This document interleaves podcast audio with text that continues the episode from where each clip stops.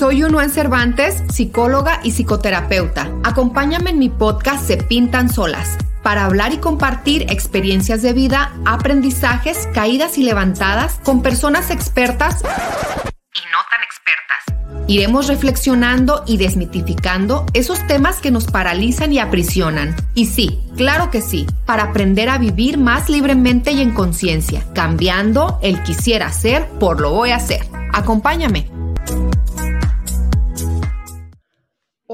Bienvenida Vianey, bienvenido Alejandro a Se Pintan Solas. El día de hoy es un gusto para mí presentarles al maestro Juan Alejandro Anguiano y a la maestra Vianey Vargas, eh, psicólogo, psicóloga, psicoterapeutas que admiro, que quiero y que nos venimos acompañando en varios momentos de nuestras vidas, este, generando generando terapia, generando espacios de crecimiento, generando mucha reflexión personal, social, individual. Entonces, es, un gusto para mí que me puedan acompañar el día de hoy y más en este capítulo, que es el, último capítulo del año, este, con el que cierro la primera temporada de, de, este proyecto que inicié de estos videopodcasts. Entonces, es muy especial para mí cerrarlo en una charla con ustedes donde así a la distancia podamos compartir, reflexionar y sumar sobre lo que también nos está dejando el año 2020. Creo que coincidimos que es un año muy peculiar, es un año único que creo que hasta va a quedar ahí en los libros de historia. Este, y es un año que vamos a recordar por mucho tiempo. Entonces, bienvenida Vianey, bienvenido Alex, gracias por acompañarme. Gracias por el espacio, Alondra. Muchas gracias también por, por el espacio y esta eh, bella oportunidad de coincidir en un espacio más. Sí, claro. Este, si les parece, vamos empezando esta charla. Eh, ¿cómo, fue para ustedes enterarse de lo que estábamos viviendo? Eh, yo todavía me acuerdo allá por diciembre, que se veían mucho, yo veía mucho estas noticias de todo lo que estaba sucediendo en, en, China y me acuerdo mucho una tarde que yo le dije a mi esposo, oye, eh, qué miedo lo que está pasando allá, eh, ¿qué, ¿qué, va a pasar cuando llegue esto aquí a México? Y, y, y como que los dos incrédulos dijimos, no, eso no va a pasar, o sea, eso no va a llegar. Eh, eh, me acuerdo todavía en aquel, en aquel entonces yo lo veía muy lejano a, la realidad que, que, venimos viviendo en estos meses, ¿no? Era una epidemia totalmente ajena, era algo como yo no pensaba que esa situación que se estaba viviendo en algún momento iba a venir a alterar nuestra forma de vida. ¿Ustedes cómo lo vivieron? ¿Cómo fue, cómo fueron esos primeros meses del año para ustedes? Quien guste empezar, ¿eh? Sí, quien guste. Adelante, Vianey, si gusta. bueno. Este, bueno, yo, ahorita que, que, comentabas todo esto de, del pensamiento así como no, esto no llega, yo igual. Incluso recordé a un compañero del trabajo que, me decía, oye, ya aquí ya ya están en cuarentena, ¿tú crees que nos vayamos a ir a cuarentena? Y la verdad todavía yo así como, no, esto aquí no se para, o sea, seguimos. Y, y la verdad para mí fue muy sorpresivo, o sea, no, la verdad nunca dimensioné como que sí nos fuéramos a parar y que si nos fuéramos a ir a cuarentena. Entonces sí fue como un, sí está pasando e incluso todavía cuando ya nos vamos a cuarentena, eh, pues yo así como, no, o sea, al rato, un mes, ya esto va a pasar y vamos a regresar a nuestras actividades y nada, que pasaba el mes, que pasaba el otro mes y el siguiente y la verdad para mí sí fue Mm, no sé si eso me ayudó un poco como a mi eh, salud mental, pero sí fue muy sorpresivo, o sea, no, no, no lo dimensioné, pues, entonces no, no fue, los primeros meses sí lo vi como un impacto, pues, claro, hablando desde mi privilegio y sintiéndome pues valorando valorando mis condiciones y todo esto, ¿verdad? Y entendiendo que muchas otras personas pues estaban eh, pasándolo mal, ¿no? Este, en, en, la economía o en los trabajos, que hubo negocios que se cerraron, este, gente que se, que se enfermó, que perdieron a sus familiares. Sin embargo, sí tardé como varios meses, bueno, a lo mejor quizás dos, como en decir, híjole, ¿y esto cuándo, cuándo, cuándo? Y cuando sí, de ahí fue cuando sí me entraba la ansiedad, pues. Esa manera fue la que yo al inicio la, la viví. Así lo viviste. Sí, eh, como que a nivel global eh, sabemos que ha habido muchas epidemias a lo largo de la historia, pero esta fue algo que impactó a nivel global, arrasó y a todo mundo creo que nos cayó como un, como un balde de agua fría. Este, gracias, Vianey. Alex, platícanos, ¿cómo fue tu experiencia? Bueno, este, gracias. Primero, primero en relación a esto último que comentas, Alondra, de qué puede ser distinto en esta pandemia a otras que en la historia de la humanidad hemos vivido. Eh, creo que una, una, condición tiene que ver justamente como con esta globalización, con el, eh, con, la, con el acceso a la información, con eh, con todo lo que podemos estarnos enterando a través de las redes sociales y tal vez eh, eso nos lleva a, eso le da un carácter eh, muy particular. yo, al igual que ustedes, digo, primero viviéndolo como algo lejano, ¿no? este, y, y, vaya, incluso como, como algo no, no tanto que no fuera a llegar, eh, porque tal vez lo consideraba eh, de manera muy remota, pero, eh, pero sí en un principio como pensando que iba a ser algo pasajero, que no iba a, a, generar todo esto, a, pesar de las noticias que ya empezaban a circular. y, y, vaya, pues yo lo viví también por estas etapas. Recuerdo muy bien que en un espacio laboral que también compartimos. En un inicio fue como vámonos 15 días, ¿no? Eh, coincidiendo con esto que dice Vianney, de, de, eh, cómo también hay distintas formas de, de, vivirlo por ahí. No sé si han escuchado o visto esta, esta ilustración que da cuenta eh, que, que, que, se trata de decir que vamos en el mismo barco. Entonces, eh, y que se hace referencia a que no, que no vamos en el mismo barco, que unos vamos en barco, que otros vamos en lancha, que otros vamos en balsa, que algunos van eh, nadando, que algunos van... Eh, creo, que, creo que dentro de los muchos aprendizajes, y ya hay, muy seguramente profundizaremos en ello, pues tiene que ver con esto. Y una manera en la que yo lo viví, por eso lo comparto, porque sí tuve también momentos de crisis en ese sentido, ¿no? por ahí dice una, una autora que la conciencia es irreversible. Entonces llega como un momento en el que, en el que ya es muy complicado no solamente ver, eh, no solamente enfocarme o enfocarnos en aquello que nos permite hacerle frente o adaptarnos, sino a todo lo que va generando en otros sectores, en otros grupos, eh, en personas en otras, en otras condiciones. Eh, por ello lo viví así como por etapas, ¿no? El proceso de adaptación, todo lo que implicó también incluso el, este aislamiento físico, distanciamiento físico, eh, eh, y vaya, pues, pues haciéndole de alguna manera también frente ante, ante todo esto. Y ahorita precisamente que mencionas eso, Alex, como eh, que no todos vamos en el mismo barco. No sé si ustedes escucharon al inicio, este, eh, como mucha indignación, ¿no? Que, se estaba presentando a nivel social eh, por, digo, ahorita con la época sociodigital, que es privado, ¿no? realmente ya casi me atrevo a decir que muchísimas realidades son públicas. Entonces, como muchas personas de, del ámbito del entretenimiento o político o, influencers o como que salían en sus residencias, ¿no? En sus jardines, en sus jacuzzis, eh, promoviendo el quédate en casa, ¿no? Este, y precisamente esto que hablábamos, ¿no? Como desde los privilegios.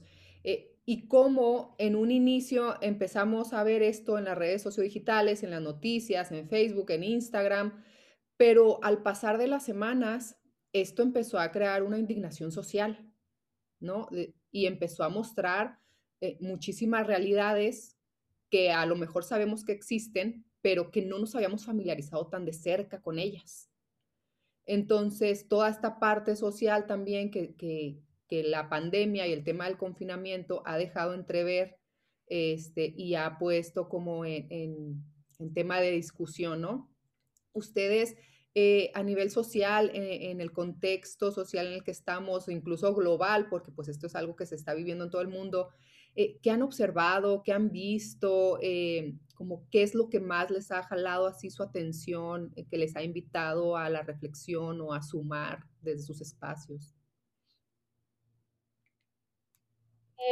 A, mí, em, bueno, me ha llamado la atención como las distintas maneras de, o sea, unas personas de, sí, este, quédate en casa, recuérdalo, esto y el otro, y quienes tienen que, salir, pero también quienes a lo mejor se han han optado a lo mejor por continuar su vida nada más con sus cuidados y a mí lo que me ha llamado la atención de, todas las maneras en que la gente ha elegido afrontarlo, pues son las críticas, ¿no? O sea, cómo se critican o cómo caemos luego en la crítica de unos a otros. Y ay, que esta gente, porque sale y este y no se cuida cuando se va a acabar la pandemia con cierta frustración porque pues este eh, las personas que, que han mencionado esto y que he, leído o que me he enterado en las redes sociales pues son personas que han vivido su cuarentena ahora sí que, que han tenido la, la posibilidad también verdad de, quedarse en casa y, y, de, y de no salir absolutamente para nada, ni siquiera por el mandado o por cuestiones necesarias, pues, o básicas. Y, y quienes y quienes de repente hacían como publicaciones como sí, quédate en casa, pero luego una semana después o días después, eh, como en una reunión, ¿no? Como, como un montón de, comentarios y de, mm, como de ataques también eh, en cuanto a eso. E, y, pues nada más así como, como haciendo un, un, este, una, pues quizá no reflexión, sino más bien digo, mira, cómo, cómo ni esto, o sea, no nos ha llevado como a, a, algo en conjunto, ¿no? A ponernos de acuerdo en algo, o sea, este, caemos como en estos ataques, en criticar, en así, como eso, con eso me quedo, pues. Sí, en, no sensibilizarnos también ante la realidad de las otras personas, ¿no? este, eh, y, qué, sencillo es decir, eh, es que por todos ellos no se acaba la pandemia, ¿no? Es que por todas estas personas no avanzamos, como bien dices tú. Sí, pero es que resulta que a lo mejor son personas que están viviendo al día, ¿no? O son personas que, su, realidad no les permite estar como yo aquí, este, preocupada por qué ejercicio me toca hacer hoy en casa. Eh, eh, o sea, como sensibilizarnos ante otras muchas realidades también creo que es algo a lo, a lo que nos está invitando esta, esta situación actual. Alejandro, ¿tú a qué has llegado? Perdón que me llegó así como una idea, como que luego considero que lo utilizamos como también para, como a, conveniencia. O sea, como vino a ser conveniente para, para muchas otras cosas más. Exacto. Claro, sí, sí, sí, coincido contigo, viene. Sí, eh, eh, de acuerdo. Eh, bueno, yo creo que una, una reflexión que ojalá pudiéramos llevar entre o desde lo individual a lo colectivo, creo que tiene que ver y, algo que tendríamos que estar de manera permanente reflexionando a partir de la, de la pandemia, en el momento más crítico de la pandemia, en aquellos momentos donde aparentemente vamos, vamos saliendo y sobre todo con estos esquemas de semaforización y todo lo demás, eh, eh, y que creo que sería importante eh, mantener una reflexión en este sentido, sería respecto a una pregunta que yo me he hecho en, en, en varios momentos, ¿no?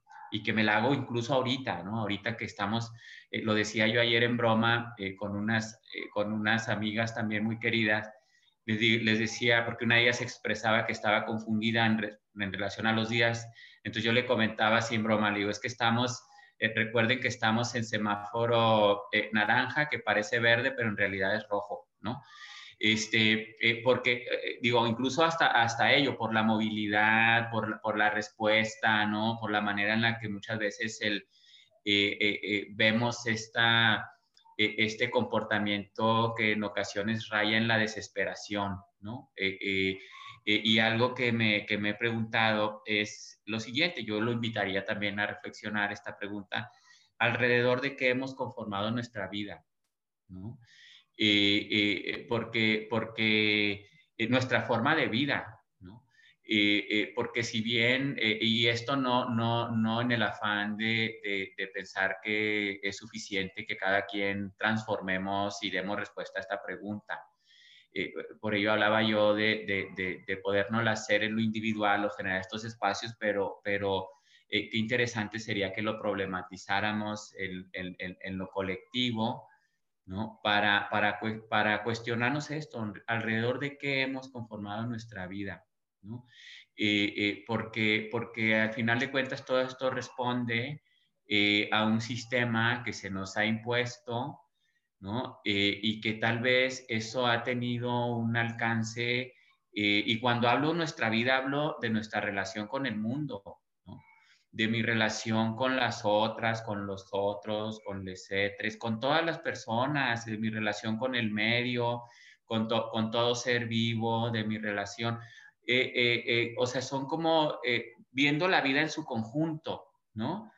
Todo aquello que tiene, que, que tiene y que nos representa la vida, esa es una pregunta que yo, que yo no he dejado de hacerme y que, y que incluso en este momento preciso, con toda esta reactivación, en el, en el, en el entendido que, que, que, hay como dos crisis, ¿no? Eh, una epidemiológica, digo, hay muchas, pero, pero si lo reducimos así, una epidemiológica y una crisis eh, económica, ¿no?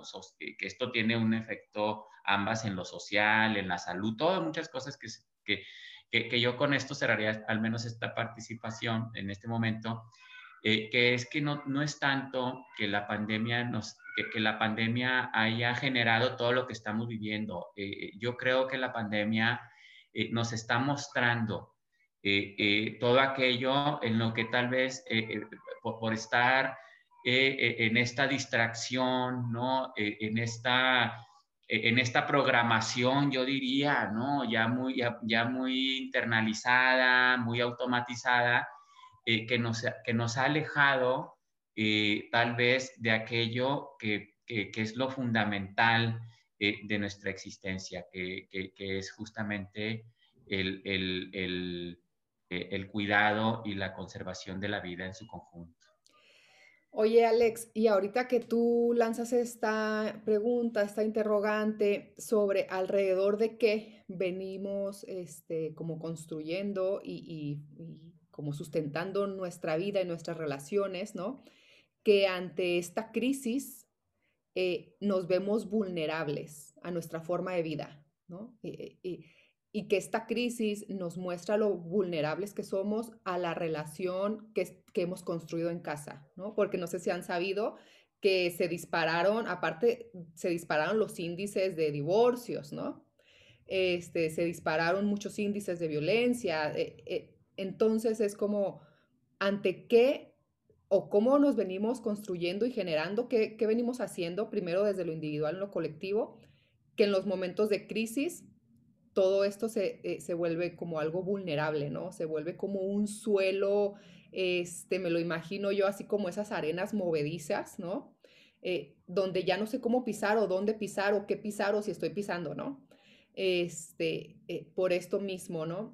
¿Cuántos distractores hay afuera? Y, en otra plática con Vianey lo decíamos, ¿cuántos distractores hay allá afuera que en esta situación nos ha costado tanto trabajo ver hacia adentro, ¿no? Cuando tuve que parar allá afuera y me vi obligada a verme, porque, por ejemplo, yo, les comparto, ¿no? yo creía que me conocía, pero nunca me había conocido en, épocas de pandemia, ¿no?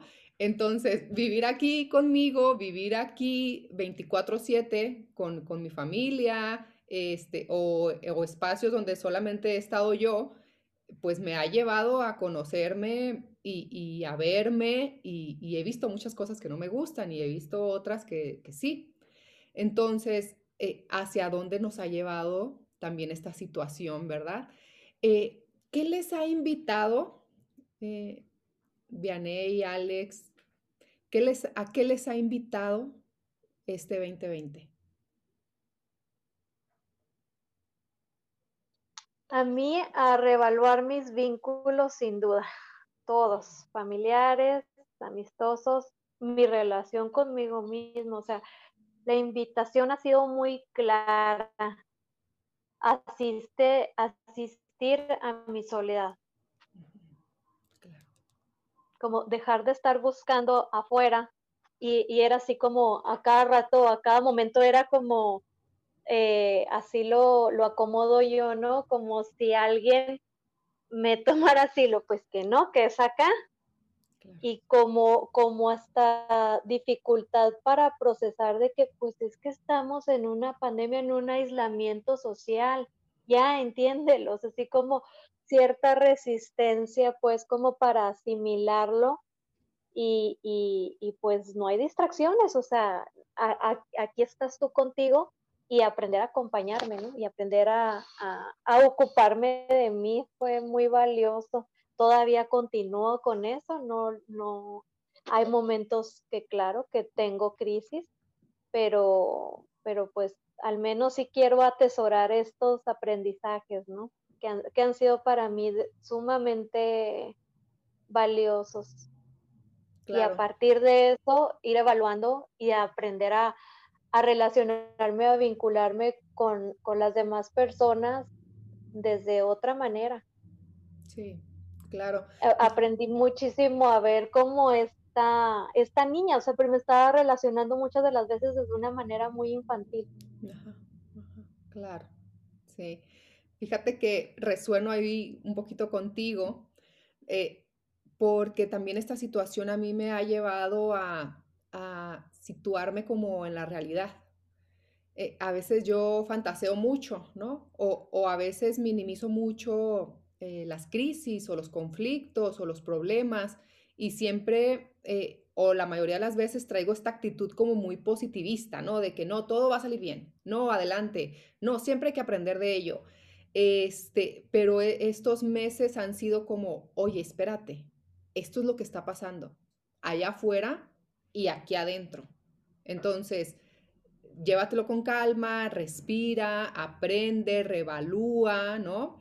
Eh, y, hay momentos en los que sí estoy muy positiva y hay otros en donde digo, bueno, hoy toca a lo mejor estar en calma, hoy toca acompañar a otras personas, hoy toca acompañarme a mí misma, pero sí como me ha invitado a, a, a reevaluar desde dónde he estado. Gracias, Viana, y resueno mucho contigo en ese sentido. Alex, ¿a qué te ha invitado este 2020?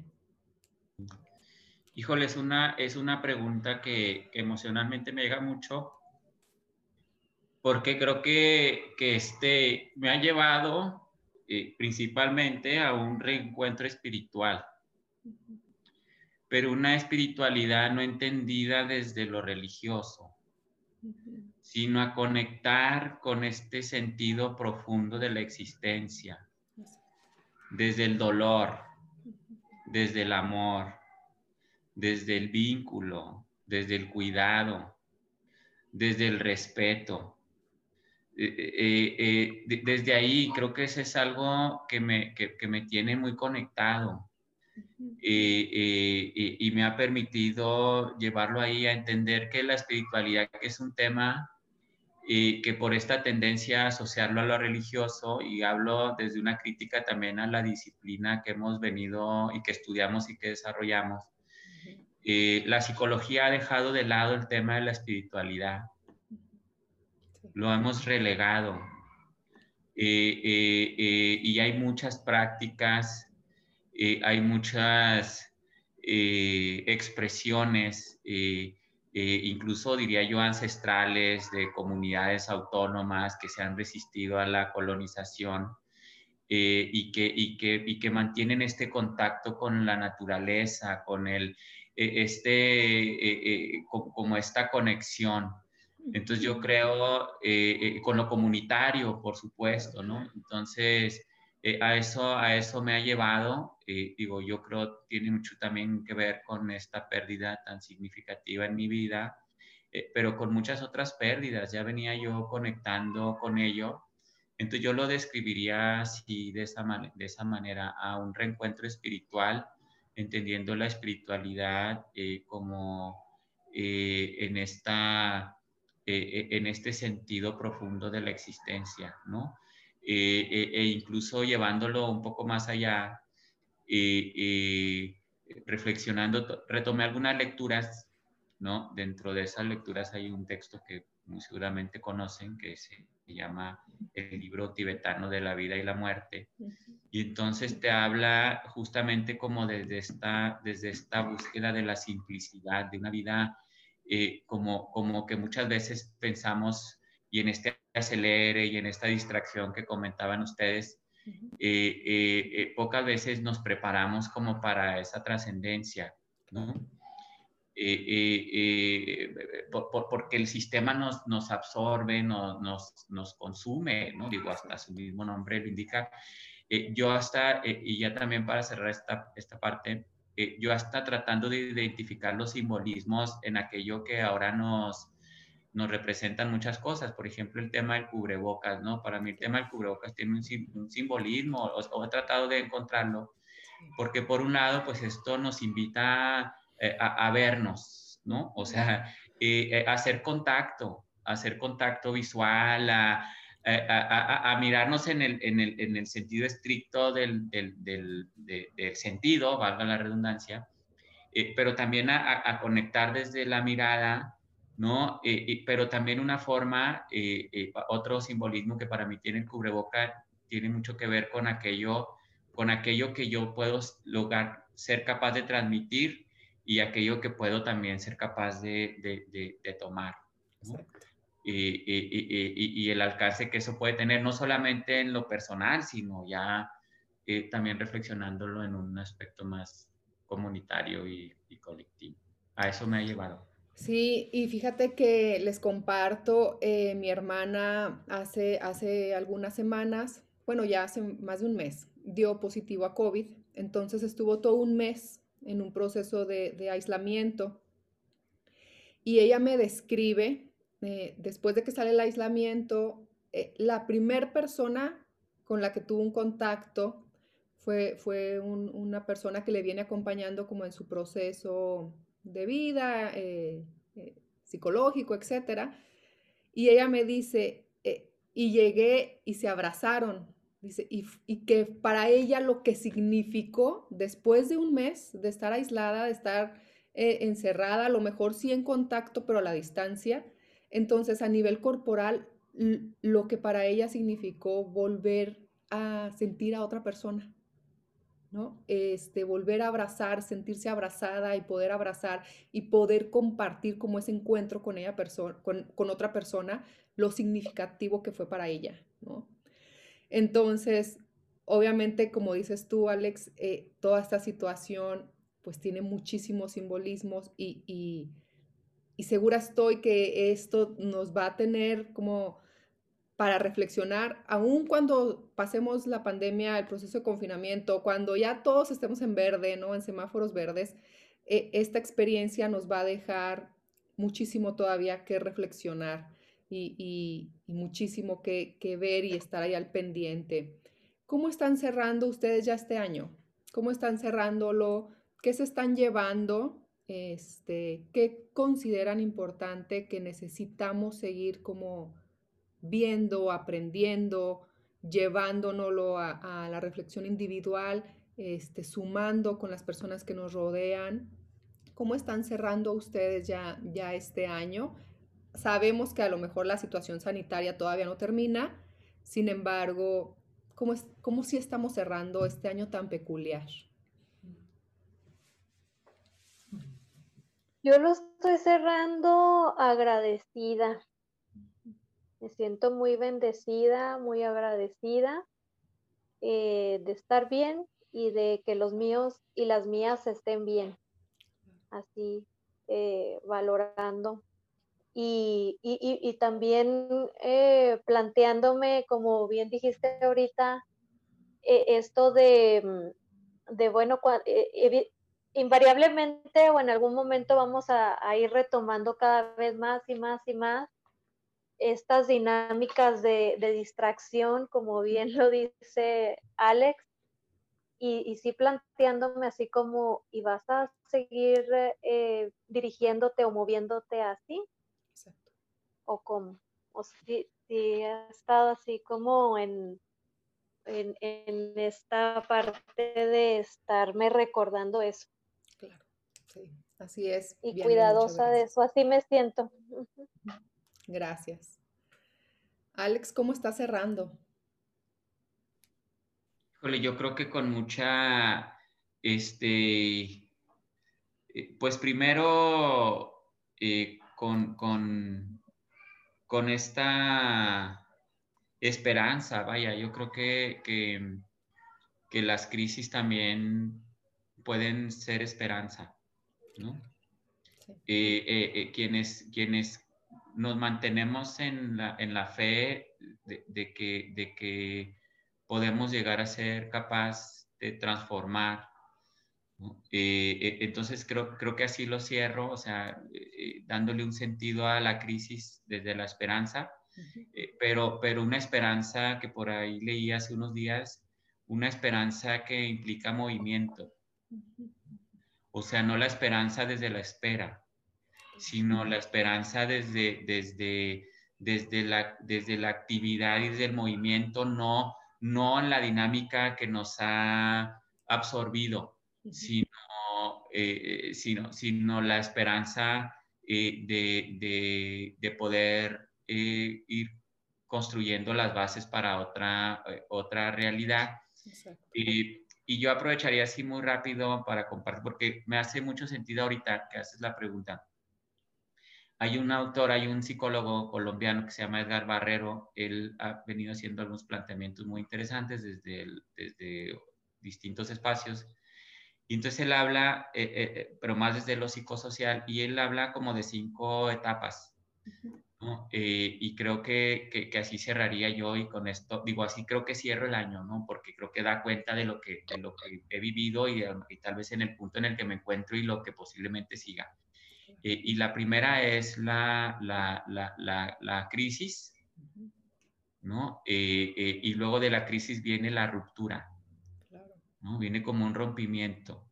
Y luego una tercera etapa es la subversión, que viene como a representar este cuestionamiento del orden, de las formas de organización, de eh, esto que hablábamos un poco, ¿no? Alrededor de que hemos conformado la vida, nuestra forma de vida. Entonces viene como la, como la subversión en cuanto a este cuestionamiento también a lo, eh, al propio sistema, ¿no? Y entonces en una, en una siguiente etapa eh, de la subversión, pues viene la metamorfosis, que le llaman, ¿no? Eh, que, vendría a ser como esta posibilidad de transformación. Eh, yo creo que, que, estoy entre la crisis y la, entre la crisis, la ruptura y la subversión. Eh, y, ya, y ya una quinta pues tiene que ver por, porque yo creo que esto es político también, no en el sentido de los tiempos que se nos vienen y más en nuestro estado, ¿no? En los siguientes meses, pero eh, eh, eh, tiene que ver con, la, con, la, con, las realidades y con las condiciones y con la manera en la que nos organizamos como, como sociedad, ¿no? Por ahí dice, y ya ahora sí con esto yo cerraría, hablando del bienestar, dice otra psicóloga, no quiero, digo, doy las citas por si alguien en un momento dado se interesa, Claro. esta psicóloga comunitaria Maritza Montero que habla como de las tres esferas del bienestar, ¿no? Y habla del bienestar personal, que es a nivel individual. Ella habla del bienestar relacional y habla del bienestar colectivo. Y entonces el bienestar no se puede abordar de manera separada. No podemos decir, vamos a fomentar, un, vamos a trabajar, y, y, en esta tendencia al individualismo, pues creemos como que la, el bienestar es únicamente individual. Pero bien decía Vianney, ¿qué onda con mis vínculos? ¿no? O sea, ¿qué, ¿qué, me tengo que replantear desde mi vínculo? Entonces, es bienestar relacional y luego, por supuesto, viene el tema del bienestar colectivo, ¿no? Y es la parte comunitaria. Eh, yo cerraría con este comentario, creo que eh, la trascendencia está en lo colectivo eh, y en lo comunitario. Claro. Y, y, y, precisamente ahí me gustaría cerrar con, con, esto que tú nos compartes, ¿no? empezar a, a, resignificar las crisis como un proceso de aprendizaje y como un proceso también de transformación. desde lo individual y en la medida de nuestras posibilidades llevarlo hasta lo colectivo, desde nuestros espacios poder también como fomentar eh, eh, este sentido y este pensamiento crítico y reflexivo este, a lo que nos está invitando todo ello. Muchísimas gracias Alejandro, muchísimas gracias Vianey por lo que nos comparten el día de hoy. Eh, segura estoy que este tema da para muchas otras reflexiones en las que nos iremos poniendo de acuerdo e iremos coincidiendo para poderlas este, compartir. Así que muchísimas gracias, me quedo muy agradecida por acompañarnos el día de hoy en Se Pintan Solas. Gracias. Gracias, Alondra. Gracias, Alondra. Un abrazo.